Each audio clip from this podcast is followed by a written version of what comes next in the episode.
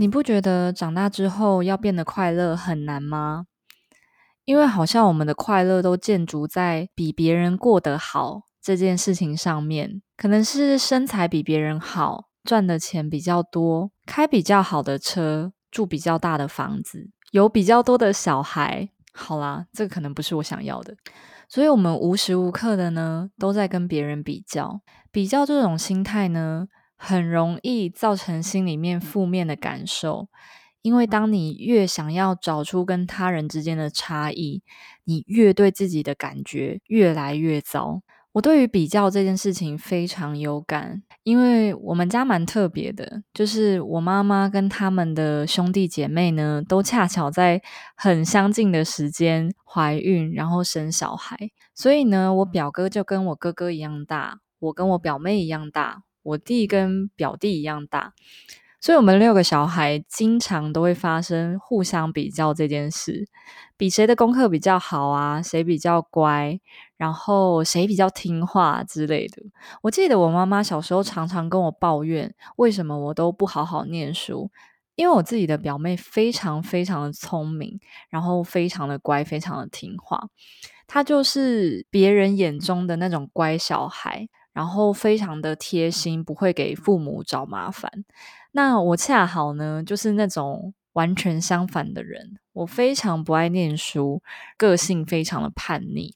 我妈妈都告诉我说：“为什么你会这样？为什么你不要像妹妹一样这样子？”那我每次回她都是说：“对啊，我也觉得别人的妈妈比较好。”这种时候，我妈每次都气得火冒三丈，非常想要揍我。但她也说不出个所以然。我小时候就在想说，那如果都要比较，那为什么我们没有别人家有钱？我们为什么没有别人家的妈妈这么温柔，然后会照顾我们？为什么我妈妈都要揍我？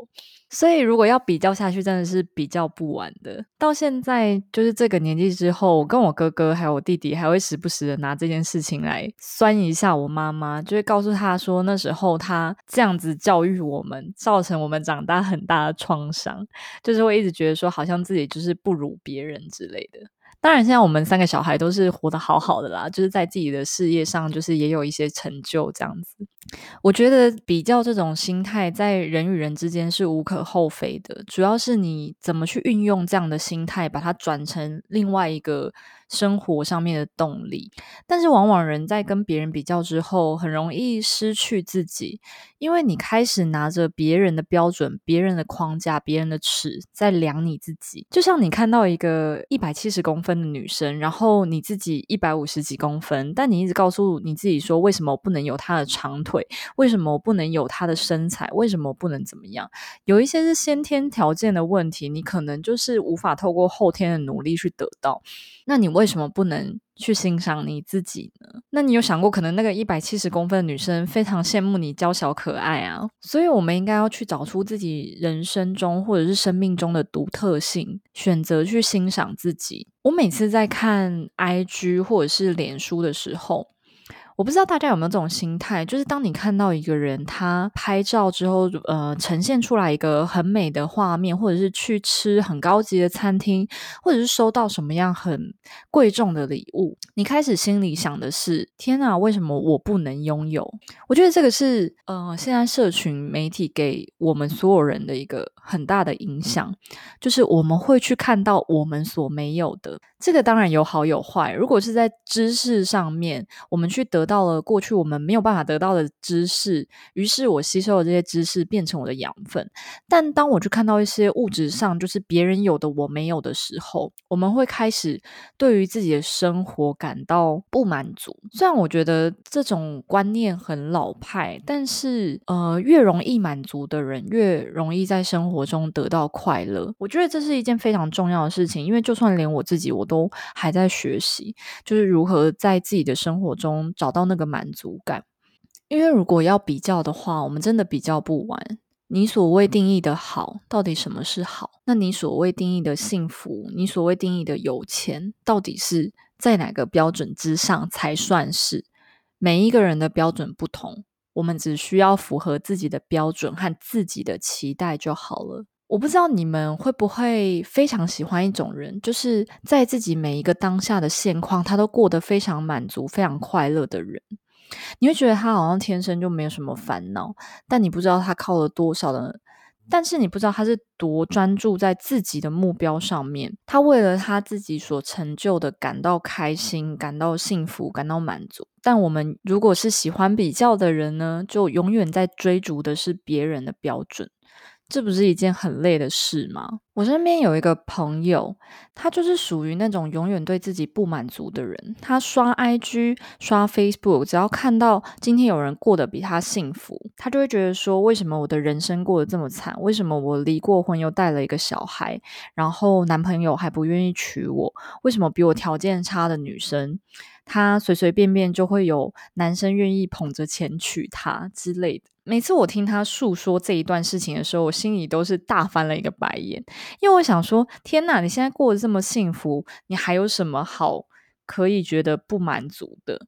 所以你懂吗？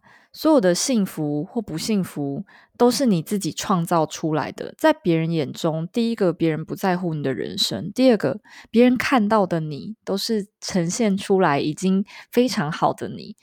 很少人会知道别人到底经历了什么样的痛苦或者是困难，除非你自己一直刻意的表现自己很惨。但我相信这个世界上没有人会愿意每一天都把自己很惨的那一面拿出来卖同情嘛，这是不可能的。